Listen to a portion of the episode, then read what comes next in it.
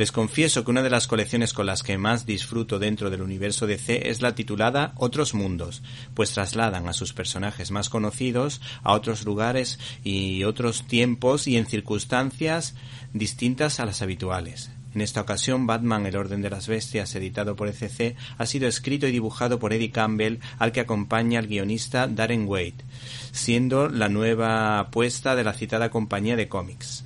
El mencionado Eddie Campbell es el autor ideal para ambientar una historia en Londres, la capital de Gran Bretaña, por su procedencia escocesa y por ser el dibujante de la obra maestra del cómic From Hell, junto al escritor y guionista Alan.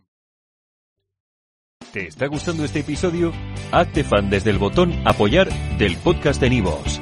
Elige tu aportación y podrás escuchar este y el resto de sus episodios extra. Además, ayudarás a su productor a seguir creando contenido con la misma pasión y dedicación.